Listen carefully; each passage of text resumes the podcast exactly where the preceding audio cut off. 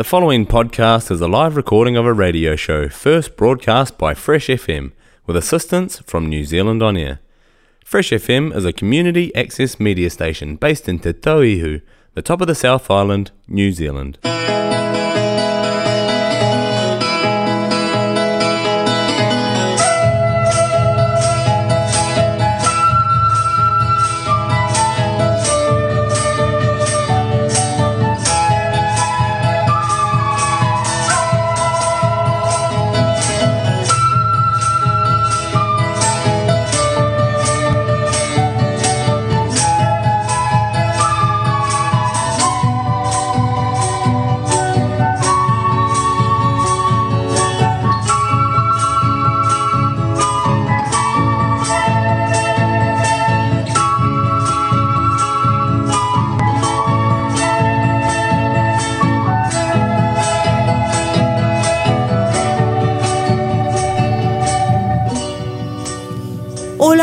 Los auditores de Viva Latinoamérica y bienvenidos a nuestro penúltimo programa aquí en el 104.8 Nelson Tasman Fresh FM.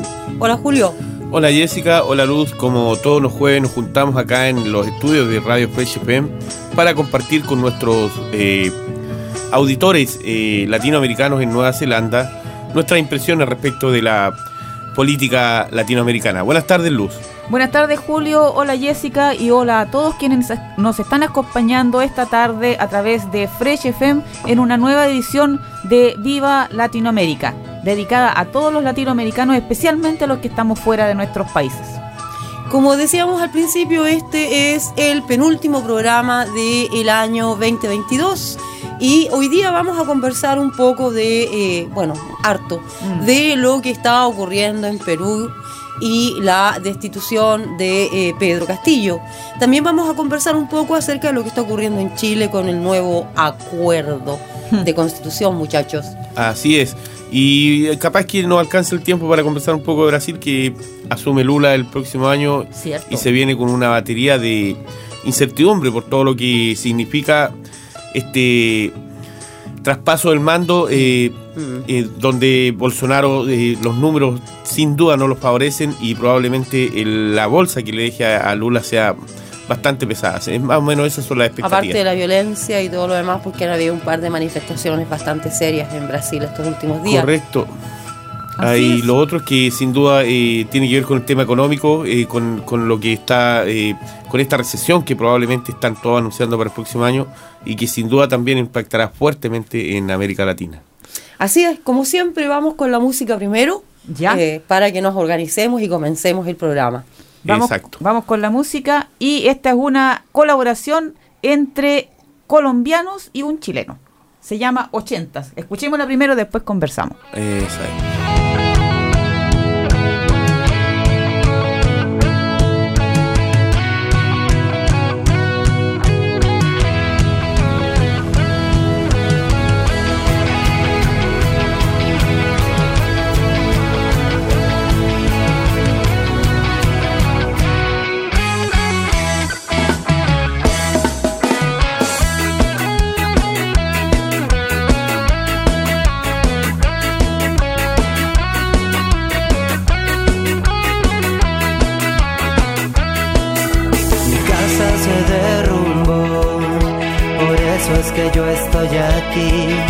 bailando bajo las estrellas que brillan y brillan muy lejos de mí. De noche salí a caminar, buscando pedazos de mí. Gotas de lluvia en mi cara atraviesan mi alma dejándome ir. Y tal vez la noche nos sorprenda bailando, nos sorprenda bailando, bailando, bailando, bailando. Y tal vez la noche nos sorprenda bailando, nos sorprenda bailando, bailando, bailando,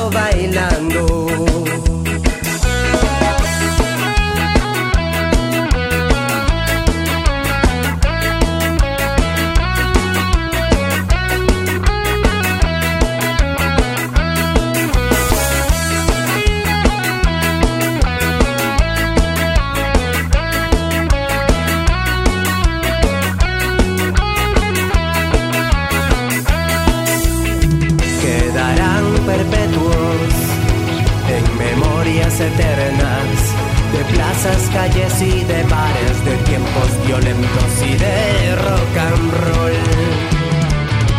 Un día nos iremos de aquí y otros vendrán a bailar, tratando de seguir viviendo, muriendo, existiendo en esta ciudad. Tal vez la noche nos sorprenda bailando, nos sorprenda bailando, bailando, bailando, bailando. Y tal vez la noche nos sorprenda bailando, nos sorprenda bailando,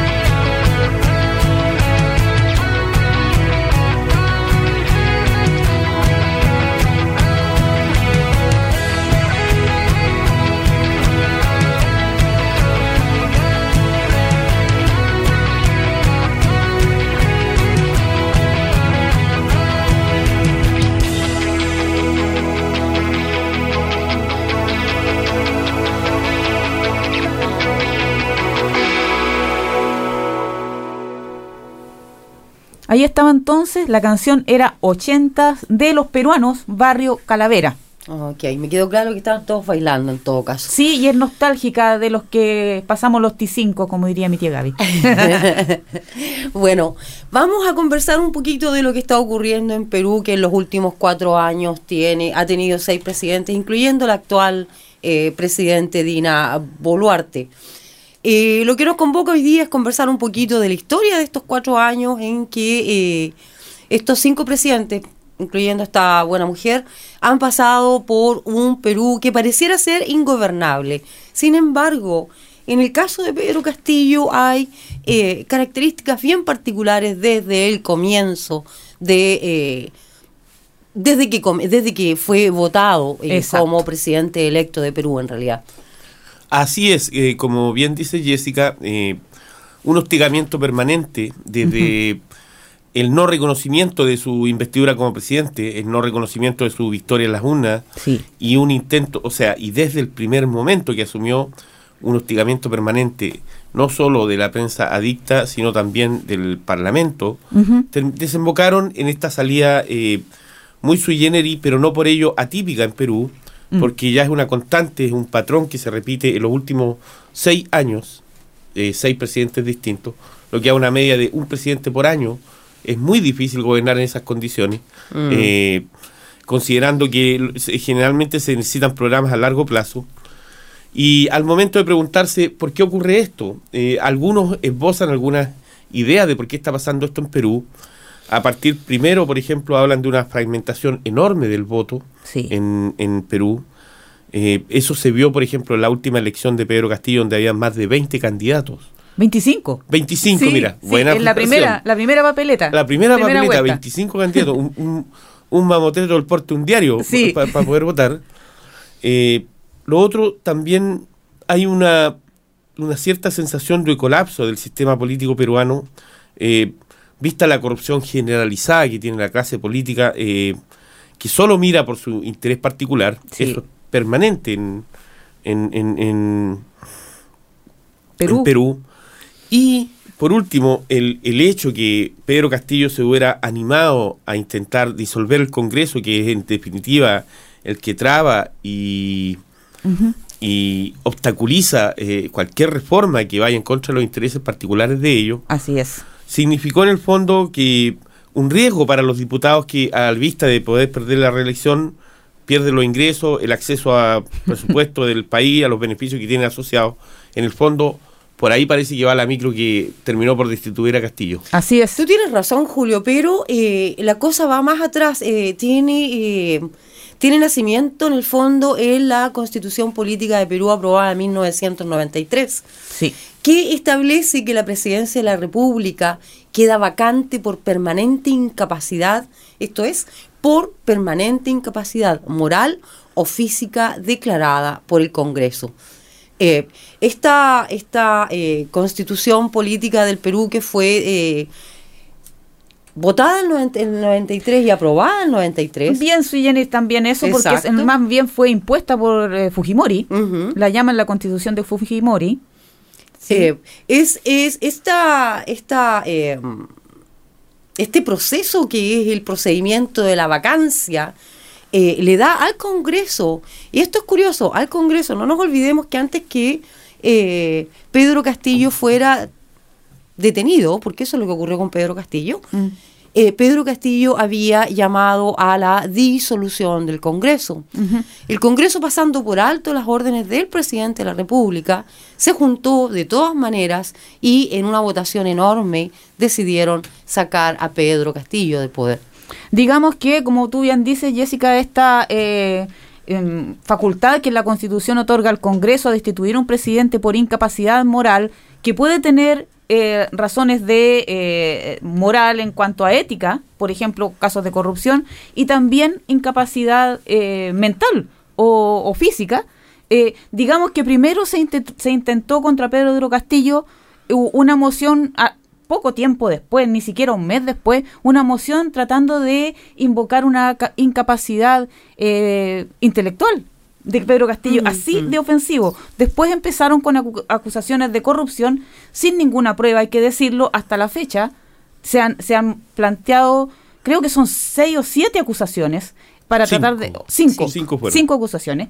Y eh, la otra parte de la constitución que está siendo aquí eh, discutida, eh, más bien, digámoslo, de los medios en el exterior, no de los medios en Perú, es que eh, Pedro Castillo fue acusado en esta ocasión, para destituirlo, de eh, hacer un golpe de Estado, un autogolpe, Mm. por decretar la eh, destitución del Congreso. Sin embargo, esta destitución está permitida por la misma Constitución en el artículo 134, en el caso que se presente una moción de desconfianza o de no confianza eh, para dos ministerios, gabinetes ministeriales eh, del presidente, y digámoslo que esto ya se había cumplido, eh, el Congreso había objetado o vetado a 12 en total, 12 de los ministros de Pedro Castillo.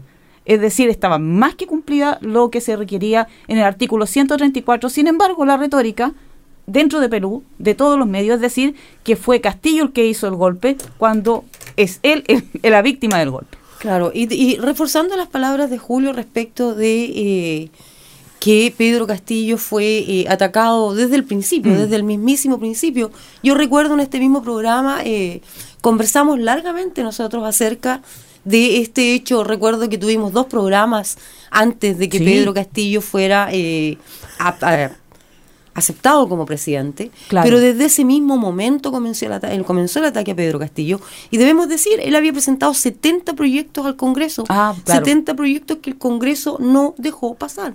Sí. Así es, eh, como tú comentas, Jessica, este parlamentarismo exacerbado, Mm. esta, esta, esta cáfila de personajes que bloquea cualquier cosa que no se ajuste a sus intereses, en el fondo eh, fue eh, la razón de que entre 2018 y 2022 eh, sucedieran eh, suce- diferentes presidentes como Vizcarra, que alcanzó a durar casi dos años. Ah, Kuczynski ¿verdad? empezó en el Kuczynski. 2016, fue- fue- con con Kuczynski empezó casi Sí. la debacle, digamos, de, este, de esta alternancia cada un año. Después vino Vizcarra, después Manuel Merino, que alcanzó hasta el 2020, no alcanzó a estar un año. No. No alcanzó a estar un año. Sí. Y después empezó Castillo. Ahora, hay un, dentro de las razones que se habla de esta fragmentación del sistema político peruano, también hay otro elemento en común que los une a todo ello, que curiosamente es un antifujimonismo exacerbado, porque no, no, no, Ah, no ya. nos olvidemos Sí. que la mayoría del Congreso, que en este momento en Perú, es proclive o afín a la tendencia fujimorista. Sí. Keiko Fujimori tiene muchas piezas instaladas en el Congreso. Sí. Eh, pero también hay un sentimiento antifujimorista en Perú muy fuerte Sí. que se manifiesta en, en esta pegatina, digamos, de que aglutina a diferentes conglomerados distintos entre sí, porque en el fondo se dio también el caso de Castillo, que diferentes partidos lo apoyaron, porque en el fondo lo- le- les interesaba, más que la propuesta de Castillo, le interesaba bloquear a Fujimori. Claro. Pero al momento de eh, gobernar, esos mismos partidos empezaron a, a hacerle olas a, a Pedro Castillo, porque en el fondo tenían eh, visiones distintas. Lo- lo- eh, y a los que estaban cercanos también se, se coludieron para ello. Prueba de eso es que Dina Boluarte era parte de su gabinete, ¿cierto? De hecho, de hecho ella misma había, sí, había prometido eh, renunciar si algo ocurría a Castillo. Sí, y digamos también a propósito de Dina Duarte, que ella, Duarte, perdón, que ella Boluarte. eh, Boluarte, perdón. eh, que ella es parte de justamente de uno de estos partidos que eh, menciona Julio, el más importante, que es Perú Libre, que es de tendencia socialista, marxista, y que fue el principal partido que apoyó la candidatura de Pedro Castillo. Porque Pedro Castillo no pertenece, no tiene eh, No, pues claro, no tiene candidatura política. Y eso abre la puerta de una gran cosa que está sucediendo ahora en Perú, que de nuevo nadie esperó, tal como no esperaron que Pedro Castillo, un profesor rural, fuera elegido presidente, no esperaron que este mismo profesor rural ahora humillado, porque la forma en que fue tratado es realmente humillante y se ha protestado por eso varias veces, eh, ahora su gente, la gente que lo eligió, lo salió a defender a la calle. Hay protestas masivas en Perú y en este momento, hoy día, eh, la eh, actual presidenta instalada o interina eh, dictó el estado de emergencia, que significa que estas protestas, esta efervescencia social que han salido miles a las calles y que empezó en el distrito en el que ella fue electa diputada. En ese mismo distrito. Su misma gente no la reconoce y la está llamando traidora por darse vuelta a la chaqueta, como decimos en Chile. Digamos también que se apuraron los congresistas en destituirlo. Eh, Sí. Fue una maniobra así. Mm, sí. Estaban llamados a deliberar respecto de esto. Eh, se abstuvieron de deliberar, simplemente votaron eh, la permanencia o la destitución de Castillo. Sí. Y fue ampliamente por 180 votos a algo así como a 20 y algo, no me acuerdo bien el número exacto. Eh, fue. eh, eh, se votó el- el- el- su destitución, ¿cierto? Claro, claro. No tuvo chance de defenderse No. eh, de partida. No. Eh, destituido por incapacidad moral y acusado de rebelión y conspiración. Eso Son, también es eh, cierto, sí. Son elementos casi eh, macondianos en esta historia. Sí. eh, Sí, debemos decir que eh, le está esperando de partida, eh, están proponiendo que esté bajo eh, cárcel por los primeros 18 meses, partiendo por ahora, le han, le han negado la eh, fianza para salir. Entre tanto, países como México, Colombia, Argentina. Argentina, Bolivia eh, y ahora Venezuela se han sumado a un apoyo a eh, Pedro Castillo. México ha sido un poco más, eh, ¿cómo decirlo? Un poco más Activo. activo Sí. en eh, demostrar la, la- la amistad de eh, México con Perú, pero en este caso de los presidentes. Y eh, López Obrador ha declarado que él reconoce a Castillo como presidente y ha evitado, y de hecho le dijo a un grupo de periodistas que por policy México jamás ha reconocido a un gobernante como tal, pero está hablando de apoyo mientras eh, el, el Departamento de Interior de Perú está acusando a México de interferencia en los asuntos internos, que era algo que discutíamos ayer, ¿se acuerdan? Respecto de este tipo de declaraciones. Sin embargo, eh, porque eh, curiosamente de, uno esperaba más de los restantes eh, presidentes latinoamericanos, incluyendo Gabriel Boric, que se restó eh, vergonzosamente de... Gabriel Boric. de Lo había recibido el día anterior, se Sí, había- ver- había- fue- vergonzosamente fue, Boric fue da casi- sí. Sí, vergonzosamente eh, que se restó de brindar algún gesto de apoyo, eh, no así por ejemplo el caso de Petro de Colombia que emplazó directamente a la OEA y a la Comisión de Derechos, a la Comisión Interamericana de Derechos Humanos Sí. respecto de cuál es el rol que cumplen, si se supone que ellos son entes garantes Exacto. De la de institucionalidad claro. latinoamericana. Hace Claro. muchos años que no lo son, en Hace todo mucho- caso. estamos totalmente Todos- de acuerdo. todos Sí. sabemos eso. Sí. Pero el emplazamiento vale la pena hacerlo porque son instituciones que ana- anacrónicas, que no sirven para nada, Que reciben y- mucho dinero, pero que no sirven para pero que nada. no sirven para absolutamente Y en este nada. caso, sin duda que lo están demostrando. Así es, así es. Eh, por el momento, en las protestas eh, que se están dando en Perú en estos momentos, de ah, masivas protestas de apoyo a Pedro Castillo, todas de gente que ha marchado desde el sur, desde el sur, donde eh, es la mayoría campesina e indígena de, Perú, bajaron nuevamente y eh, se marcharon a Lima y han marchado de distintas localidades eh, para ellos eh, se les está mandando en virtud del estado de emergencia a los militares a reprimir y ya hay siete muertos, dos de ellos menores de edad y eh, cientos de heridos. Uno de ellos un, un niño que perdió un ojo. O sea, cosa que a nosotros como chilenos eh, Nos nos, afecta, nos mucho porque eh, sabemos lo que es eh, la inconsciencia con que las fuerzas eh, represivas pueden actuar en contra de la gente que ha sido históricamente menospreciada en América Latina, no solamente en Perú, pero los indígenas y los campesinos han sido siempre postergados y en Perú están cansados de eso. Una vez más, las élites demuestran claramente que no existe interés alguno en ayudar a superar la pobreza, mejorar educación, mejorar vivienda y mejorar la vida en general, que era la- el propósito de Castillo, quien incluso estaba eh, pavimentando el camino para un cambio de esta constitución tan, eh, tan Sui generis. sui generis, gracias Julio, tan sui generis por nombrarla de alguna manera que permite que esto ocurra y que hagan uso y abuso de esta eh, parte de la legislación que les permite sacar a un presidente por asuntos morales. Uf.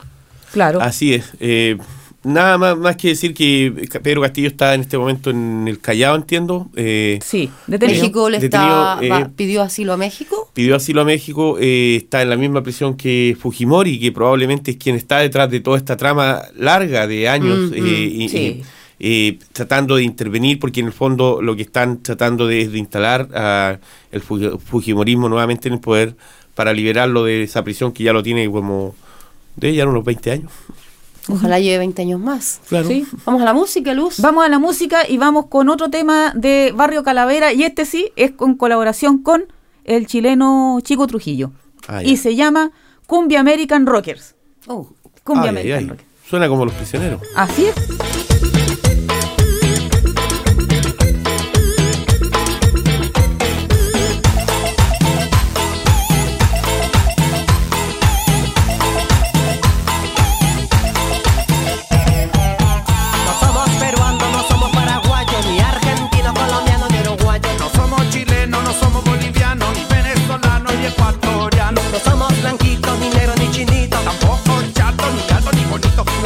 izquierdista, ni de derecha, ni pacifista, ni extremista.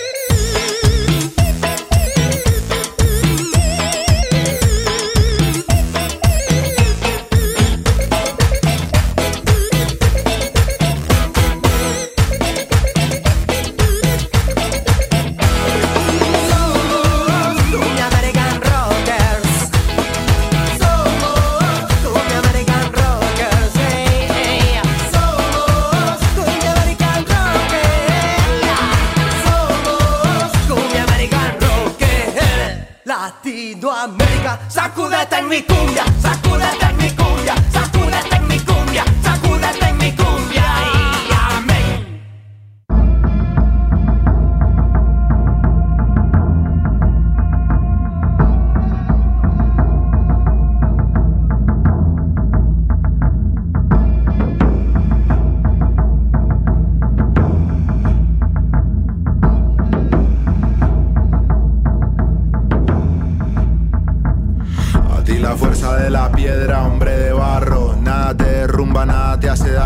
Estómago de chulo, reflejos de relámpago. Rápido como un gato de barrio. Y raudo y pata brava. No tragar entero sin masticar.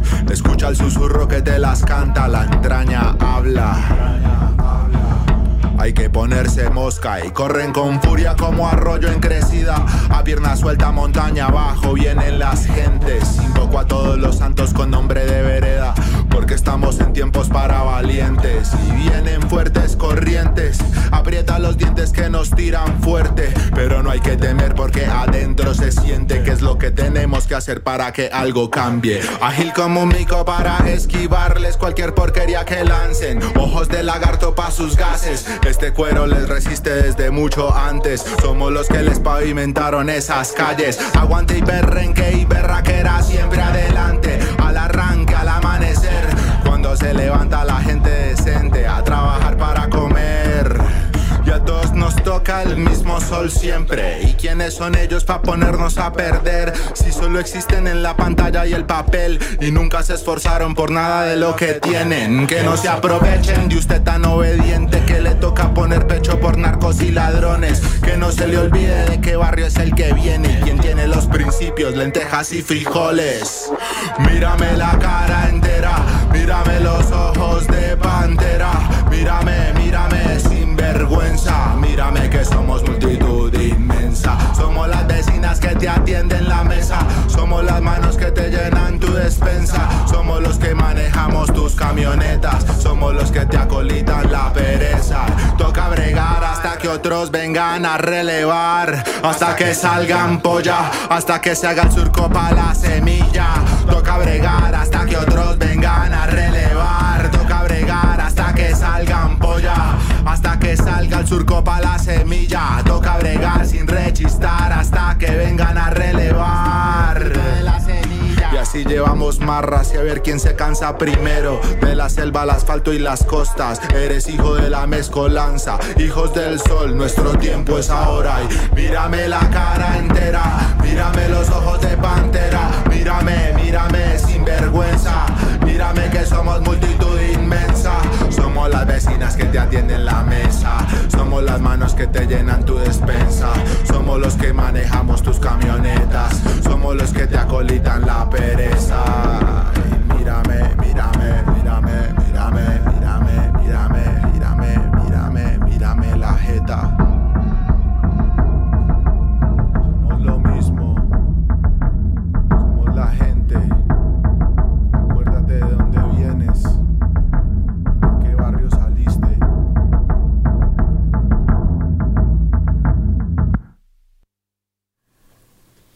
Ahí estábamos escuchando El Calvo con una eh, melodía creada para la protesta de para los tiempos de protestas en Colombia. En Colombia, sí. Que fue seguido el tiempo de las protestas en Chile.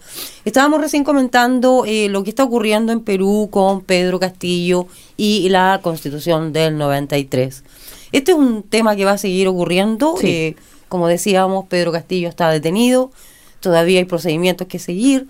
Le han negado la libertad bajo fianza y am, la próxima semana se supone que tiene que comparecer de nuevo ante los tribunales. Así que esta historia continúa, no ha terminado. Y otra historia se nos pone también adelante que también tiene relación con eh, movimientos sociales y tiene mucha relación con el movimiento social que ocurrió en Chile en 2019, Sí. cuando ocurrió esta gran, gran, gran masiva protesta que culminó con la creación de un grupo de gente intentando crear una nueva constitución para Chile. Así es. eh, ese, esa asamblea convocada, que todos ya sabemos el destino final eh, cuando fue votada la propuesta de nueva constitución, que fue rechazada por un porcentaje importante de chilenos, y, que sin- y que dejó eh, las puertas abiertas para iniciar un nuevo proceso que sin duda, sin duda, borra con el codo todo lo que se escribió con la mano eh, y que se escribió con la sangre de mucha gente, sin Sí. duda, con la sangre y el sufrimiento de muchos chilenos. eh, este intento de cambiar eh, el modelo, de cambiar el sistema en, en Chile y que al final se está diluyendo en este reflejo que todavía no sabemos hacia dónde va.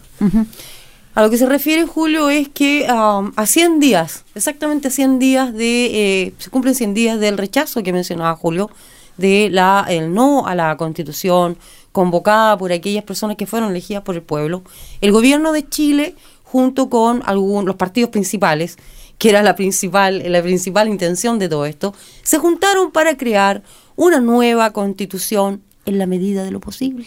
Así es, una nueva propuesta que, eh, de hecho, digamos que legalmente lo que sucedió con esto, y haciendo, continuando un poco con la historia que estaba eh, haciendo Julio recién, eh, el rechazo de la propuesta de constitución fue el rechazo a la propuesta de 149 constituyentes que fueron elegidos de manera directa luego de que un primer plebiscito o referéndum en Chile eh, por el 80% de los votos decidiera que querían cambiar la constitución y segundo, que el órgano encargado de redactar, de preparar este proyecto tenía que ser 100% elegido por la ciudadanía.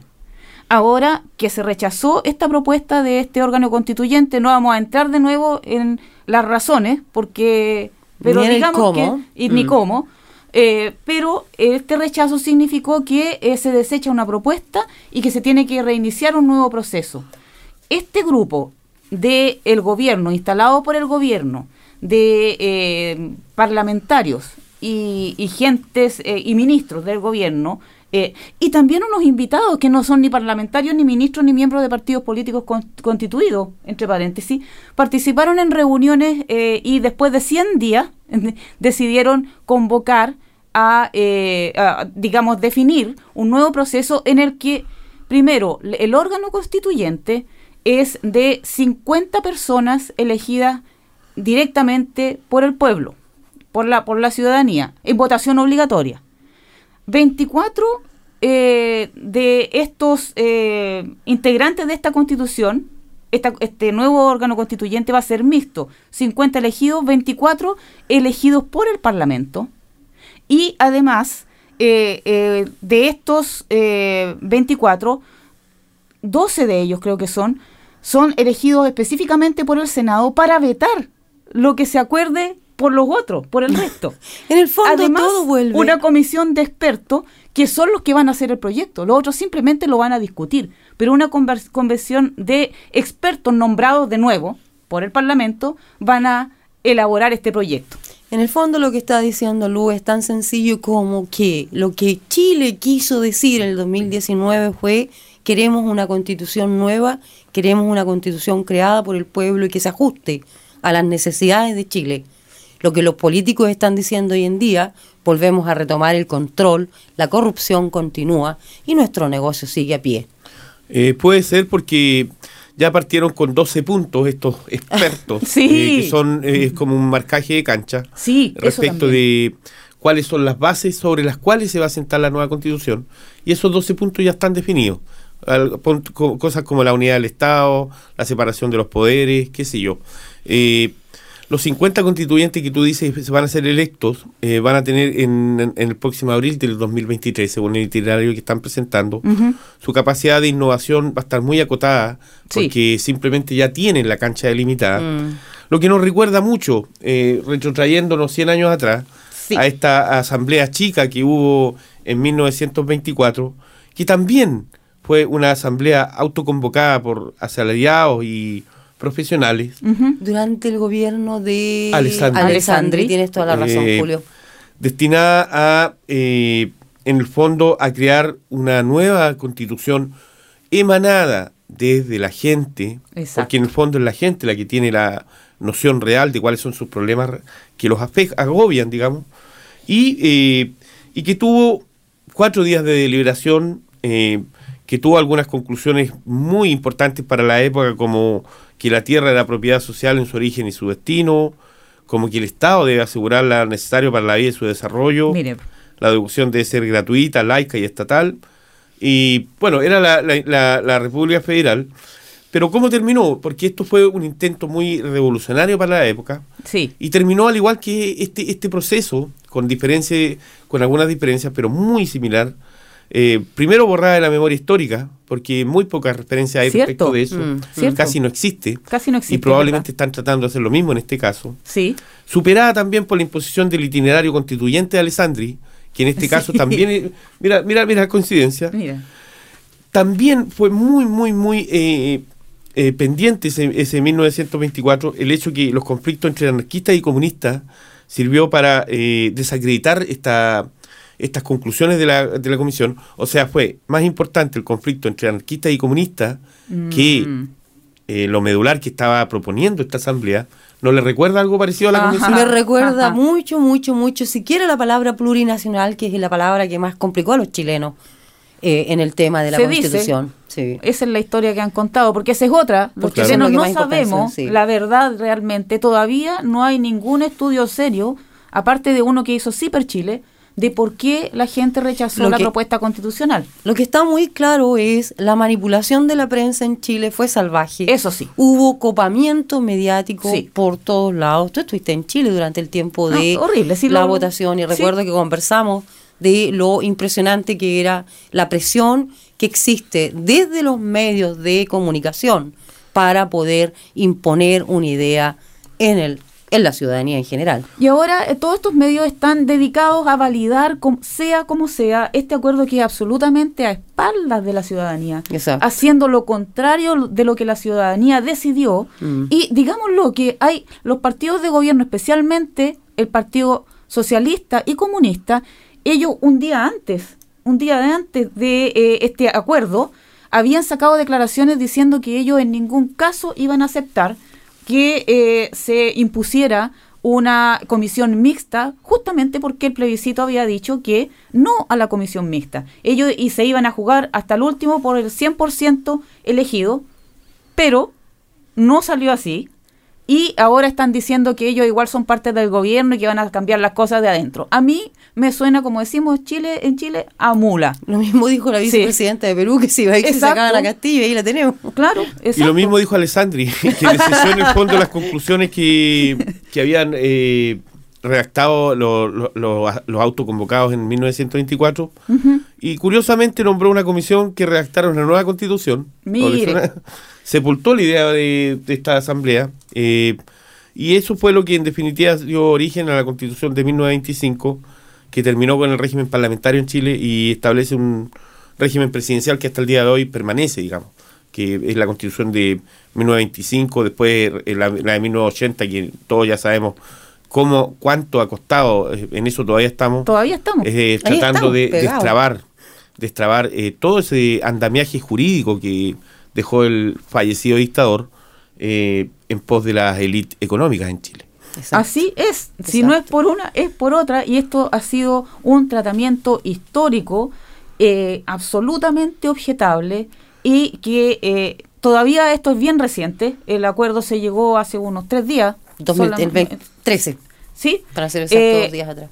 Por lo que he visto en las reacciones de, de redes sociales, eh, personalmente, y lo que se ha comentado en algunos medios independientes, la ciudadanía no está nada de contenta con esto.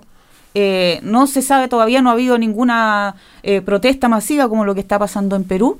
eh, pero todavía también falta una, eh, una cosa que nosotros sabemos que eso ya va a ser un trámite, porque este acuerdo tiene que ser ratificado por el Parlamento en Chile. Pero se sabe que lo van a... Porque son- Parlamento es el mismo negocio, Sí. Parlamento, presidente, Boric, mismo negocio, corrupción.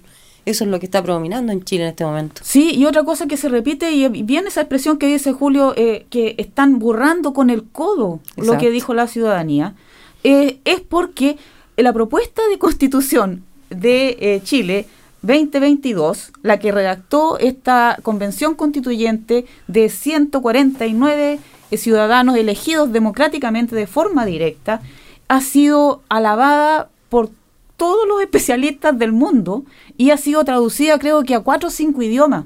Ya. Ya, Sin exacto. convertirse en constitución. Ninguna constitución de Chile ha tenido esa crítica de experto internacional, ni menos ser traducida a otro idioma. O Bueno. sea, eso te dice algo y a eso lo quieren anular tanto que eh, los expertos, que se suponía que obviamente los que participaron en la propuesta podían ser nombrados expertos, no, acordaron de que ellos no podían participar. Probablemente estamos llenos de expertos, pero lo que no tenemos es expertos en música, así que la luz nos va a, a compartir una experiencia con respecto a este nuevo tema. Ya, vamos. Aquí estamos en el 104.8 Fresh FM con el programa Viva Latinoamérica. Vamos a la música luz. de Bush hay que rechazarla donde esté porque porque es eh, actualmente el criminal en serie el más potente del mundo. Nosotros creemos que uno tiene derecho a, manifestarse.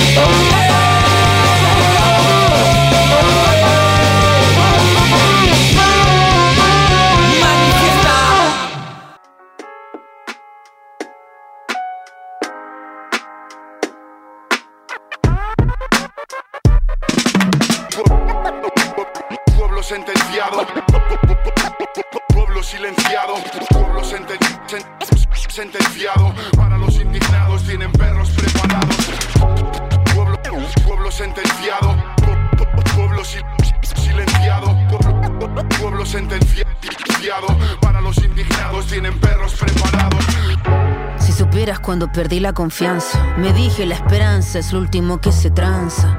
Los problemas son como avalanchas, nunca llegan solo, pero son solo enseñanza. Tocar el fondo, sentirse de plomo, sentir ese peso del mundo sobre los hombros, sentirse fría como la fila de extranjería. Sara, nadie se suicida en la comisaría. Tanta policía penitenciaría, tanta ley y tanta impunidad que legitima. Tanta injusticia escrita en esta vida. Corazón como respiro en la mentira. Es que me ahogo entre el orden y la patria. Oxigéname de libertad, de lucha y de templanza. Hijo de la rabia, hermano, compañero. Que la historia es nuestra y la hacen los pueblos. pueblos. Hijo de la rebeldía con su ley Bajo las órdenes de un falso rey Ya la calle sabe la que es Nadie cortará las alas a la libertad Hijo de la rebeldía con su ley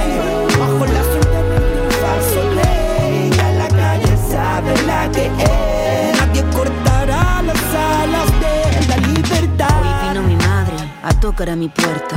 Me dijo, tómalo con calma, ordena las penas. No es depresión, solo capitalismo. Que todo está hecho para sentirse muy perdido. Es un laberinto, se pierde el equilibrio. Que hay muchas luces oscureciendo contenido. Pero que es normal, que a todo nos pasa. Nos quieren drogados pegados a la pantalla. Me dijo, escoge tus batallas. Que la convicción es más alta que las montañas, que la verdad demora, pero siempre estalla. Que no pierda el foco, siga saltando, vaya hija de la rebeldía. Me cantó mi madre y pa' los que olvidan, si otros se sientan en la mesa del enemigo, yo no tengo estómago, ni perdón ni olvido. Ah, hijo de la rebeldía con su ley, bajo las órdenes de un falso rey. Ya la calle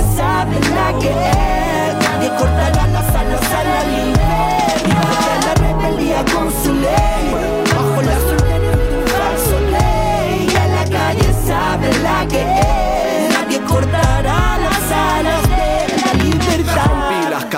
Con temas, con gritos de fuerza, con gente de fuera, sin mierda, sin guerras internas, ya cuesta la cuesta, tú aprieta, tiembla, no cedas, no dejes que duerman. Todo pudo verse, sentirse distinto, pero no supimos cambiarnos a nosotros mismos, vencer el egoísmo, tirar del mismo hilo, falocentrismo, borró destino el objetivo. Carcajadas se reían los ricos porque el pueblo unido se alejaba de sus principios. Discutían a gritos, estaban divididos, no decididos y ahora tirito por este exilio. En mi almohada soy en tiros, abro los ojos por todos aquellos que los han perdido. Los que no tienen voz y están sometidos, escuchar lo que digo, si nos unimos están vencidos. Hijo de la rebeldía con su ley, bajo las órdenes de un falso rey, que la calle sabe la que es, que cortará las alas a la libertad. Hijo de la rebeldía con su ley,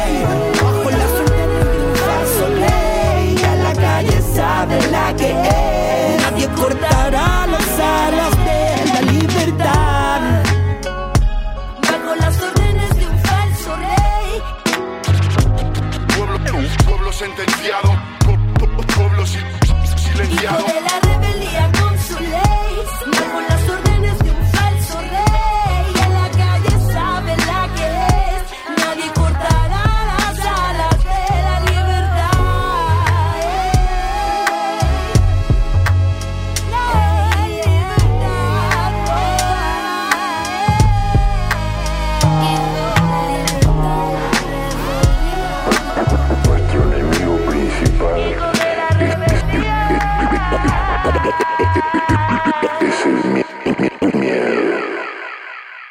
Ahí estaba nuestra favorita Ana Tiyu.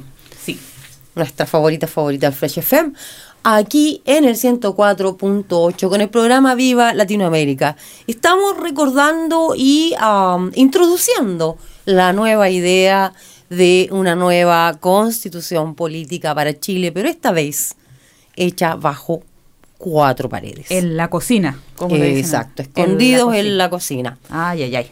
Así es, así es. Y eh, estábamos recién recordando también que esto es una situación en que históricamente Chile no es la primera vez que estamos en esta, de que una iniciativa de cambiar o de eh, lograr una constitución que refleje realmente las aspiraciones, la esperanza, la idiosincrasia, la identidad y, y la- los derechos de el pueblo y la naturaleza, eh, no es primera vez que tú la que echan para atrás. Sí, tomando en cuenta tus palabras, Luz, eh, claramente el gobierno chileno o el pueblo chileno decidió, debido a muchas razones, como dices tú, Luz, hubo muchas razones para que la constitución, que ha sido tan, tan, tan bien recibida en otros lugares, la constitución creada por esos constitucionalistas, haya sido eh, rechazada y esta otra que viene entrando eh, a medida de lo posible, una constitución en la medida de lo posible, nos retorna a aquellas constituciones mediocres que han caracterizado a Chile eh, durante muchos, muchos años. Y en la medida de lo posible nos retrotrae también a, ese, a esa transición espuria que Sí. nos obligaron, digamos, a aceptar, porque esa fue la realidad, eh, que en el fondo terminó siendo una mantención del status quo, que es lo que está ocurriendo en estos De momentos. nuevo, en De Chile. nuevo. bien Sí. mediocre. Exacto. Ahora, donde probablemente eh, están, eh, se le vienen nuevos desafíos, es a Lula da Silva que asume este primero de enero como presidente en Brasil. Sí. Eh, Primero de enero, ¿por qué pensé que era marzo? no, no, No, no, no, no, no, enero, el enero, primero de enero. enero asume. Asume con una tarea muy dura por delante. En estos momentos Brasil, según eh, una encuesta de la CEPAL, tiene aproximadamente 33 millones de brasileños pasando hambre, Sí, no pudiendo ser capaces de Ay, ay, ay. cumplir con su canasta básica, lo que representa casi el 16% de su población, 200 que no tiene suficiente para comer en el día. Esto obedece sin duda al desmantelamiento de políticas públicas, eh, recortes, ajustes de programas sociales, y que en el fondo fue ampliamente impulsado por Bolsonaro, con todo este, todo este no pudo haber sido un peor gobierno que el de Jair Bolsonaro en Sí. Brasil. No puede haber sido más inepto y más corrupto. Y, no puede haber sido, sin duda, más eh, eh, indiferente a la pobreza de su propia gente. Eh, al extremo, incluso al extremo de bueno, Bolsonaro fue uno de los primeros cuando fue diputado en votar en contra del Fondo de Combate a la Pobreza en Brasil, que fue un Mm. programa que había instituido el Lula da Silva basado en, un, en una antigua eh, propuesta keynesiana que empezó en Alemania, eso de la bolsa familiar, que es un programa que transfiere eh, eh, transferencias monetarias a las familias más, más pobres a cambio acá. de algunos beneficios, como el que, por ejemplo, que los niños vayan al colegio. Eso, eso se instauró en Brasil con el gobierno del el primer gobierno de Lula da. Silva.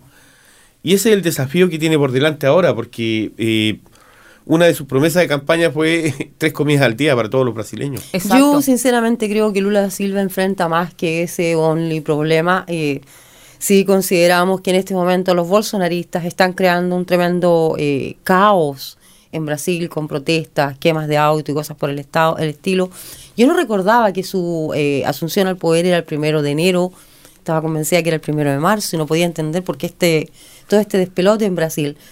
Eh, lo que dices tú, ah, Lula da Silva se va a encontrar con más de una eh, que un, de un desafío. No nos olvidemos que también tenemos la parte del Amazonas, que fue una parte, un- un- una de las proposiciones de eh, Bolsonaro, de las más criticadas, que fue abrir el Amazonas a la explotación. Sí. Mientras Lula está hablando de proteger el Amazonas. Pero eso ya es un poco más difícil si consideramos que está lleno de gente eh, cortando árboles y haciendo tierra ilegalmente, tomando tierra ilegalmente de manos de los indígenas, de la misma manera que se hace habitualmente en Latinoamérica. Así es, eh, y lo mismo de la, eh, problema de la gran marginalidad o marginación en realidad de la, de, la mayoría de la gente, especialmente los más pobres, que en Brasil generalmente se ha reflejado en violencia. Y Bolsonaro Mm. ha contribuido 100% al aumento de esta violencia Sí. y hablo de la violencia represiva, violencia de las fuerzas policiales, que eh, por ejemplo en el Amazonas no han dudado en prestar eh, ayuda a quienes están haciendo explotación ilegal, Ilegal, de gente, incluido asesinatos de líderes ambientalistas. Eh, Ese es uno de los desafíos que tiene Lula da Silva. Bra- Brasil es un país enorme, es enorme, es mucho lo que está bajo su responsabilidad ahora y es mucho lo que Bolsonaro está saboteando. En Exacto. estos momentos, en estos momentos quiere entregar lo pe- en la peor, en el peor estado que pueda a su propio país. Ese es el esfuerzo que está haciendo Bolsonaro. eh, es algo realmente horrible. De, tú- yo de- estoy de acuerdo con lo que decía Julio. Es realmente el presidente que más, más, más ha maltratado Brasil, realmente, eh, presidente electo. Correcto. Eh, eh, raya para la suma. hay una imagen de Bolsonaro posando con un trozo de filete de guayú, carne de guayú. ah, en tiempos cuando, imagínate, carne guayú, cuando en Brasil eh, una de las mayores potencias ganaderas, 16% de su población, casi un cuarto de su población, no tiene para comer. así es. Así bueno, no quisiera saltar de Brasil a Chile, pero debemos decir que en Chile, que somos 17, 18 millones de habitantes, hay 700 mil habitantes que se van en la noche también sin saber si tienen comida el otro día. El problema de la pobreza y la hambruna en Latinoamérica es, Mm. es a considerar, es un tema a considerar. Como dices tú, Julio, 16% de una población no teniendo comida para, para, para abastecerse, eh, significa una serie de consecuencias posteriores Y también eso implica otra cosa que también se repite en Chile, pero en Brasil también, y estamos hablando de Brasil, es la marginalización y eh, el no escuchar y el no respetar la forma de vida Mm. de los sectores rurales, de los sectores indígenas, de, lo, de la gente que vive en la selva. Eso no se ha respetado ni en la constitución de Brasil, ni en la constitución de Chile tampoco. Eso es una de las cosas que se quería cambiar de Chile con la nueva constitución, que todavía no salimos de eso. En Brasil, ese es uno de los desafíos para Lula. Eh, Sin duda. Él ha tenido el apoyo obrero, eh, él ha tenido el apoyo obrero desde, desde su primera candidatura. eh, con ese apoyo salió de nuevo. Falta sí el, el, preocuparse de los campesinos los campesinos, los mismos campesinos que están siendo marginados en Perú, a quienes se les ha combatido desde, desde las élites para que nunca tengan el poder, para que nunca sean escuchados. Ese es otro de los desafíos que no solamente es de Brasil, sino que es de Chile y de Perú. Exacto, en general eh, lo que Mm. se viene el próximo año es eh, complicado para América Latina, Exacto. visto cómo eh, estas pugnas de poder a nivel eh, internacional terminan por eh, influir directamente en el, en el bolsillo, digamos, de los gobiernos. eh, y socavar el poder y socavar el poder de las sociedades, de las sociedades chilena, brasileña, peruana.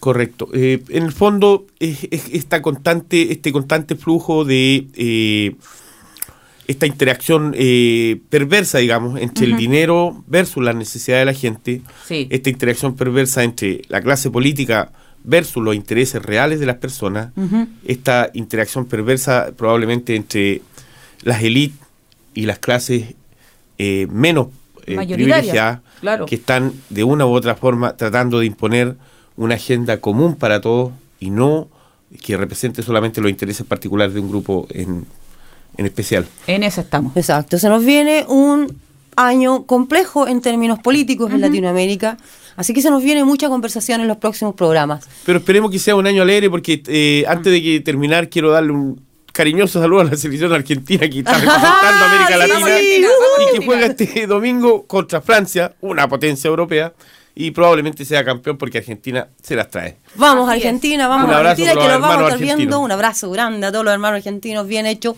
Nos estamos yendo una vez más, como siempre, se nos acaba el tiempo. Nos vemos en nuestro último programa el 29 de diciembre, aquí mismo, en el En el programa 104.8, de recuento, ¿cierto? con otra edición de Viva Latinoamérica. Nos vemos en 15 días más.